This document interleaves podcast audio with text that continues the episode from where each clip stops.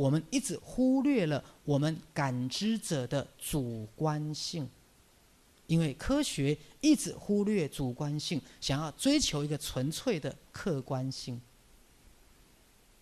举个最简单的例子，同样的药物下去，有没有每个人的反应都不同？比如说像我用精神科用药好了，有些药物下去，EPS 啊椎体外症候群，有些个案甚至。Superide 托蒙兹五十 milligram 就出现了椎体外症候群，有些个案用到八百都没有出现，哼 你知道吗？各位，同样的药物进到每个人的体内，有没有效果都不一样？这就是为什么科学那么难客观化的现象，因为现象从来都不是客观的，而科学一直要把它客观。知道徐师在说了这个矛盾了吗？因为科学只想研究它的客观性，他不想要 focus 它的主观性。因为主观性它不能操作，只有客观性它才能操作。刚讲同样的药物进去，对每个人的体质反应都不一样，甚至你们一直在讲饮食治疗，饮食治疗有没有？啊，最近不是又流行什么什么吃一早起来吃肉、吃油，叫生酮饮食法。各位，我告诉各位，追求饮食治疗的就是一个笨蛋呐！如果你不了解什么叫主观性，你们知道为什么吗？当你们主观的精神意念的不同，纵使同样的食物进到你们的体内，通通被做不同的利用了。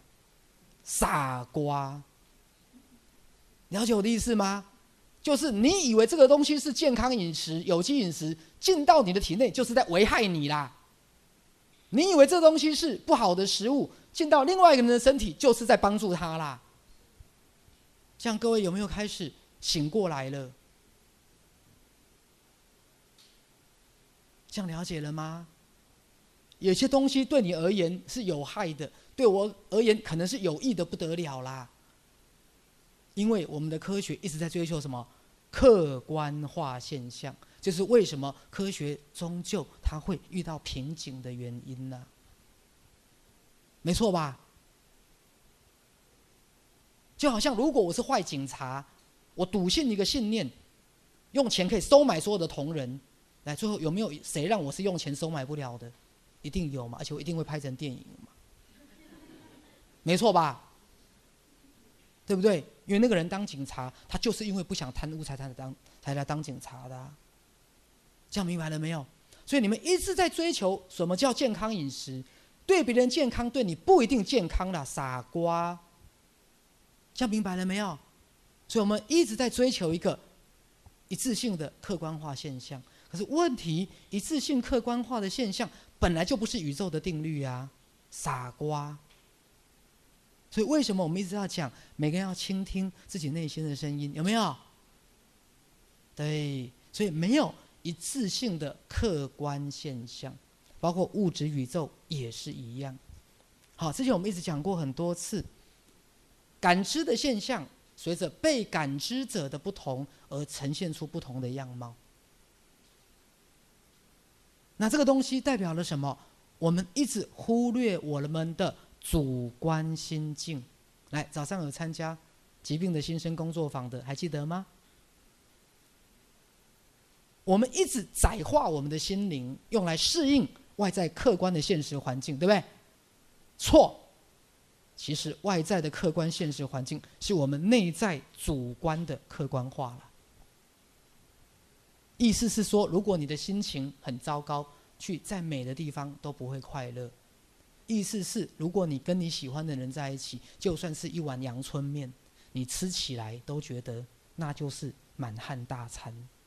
各位这样明白了吗？我们一直在窄化我们的心灵，把它窄化到变成是客观物质现象的附属品，而不是根本是你的心灵决定了外在客观化的物质实相。被感知的方式，来，这样各位有没有开始理解许医师的意思？意思是说，你们每一个人都要去看你们内在的主观的心灵到底在搞什么飞机？就好像我常讲的，各位一个心满意足、心情好的人，有没有看每个人男的帅、女的美？有没有？一个内心不爽的人、愤世嫉俗的人，看到男的猥亵、女的狡猾，有没有？一个自我否定的人，看到每一个人都觉得没什么了不起，是不是？一个自我肯定的人，看到每一个人都觉得他很可爱，是不是？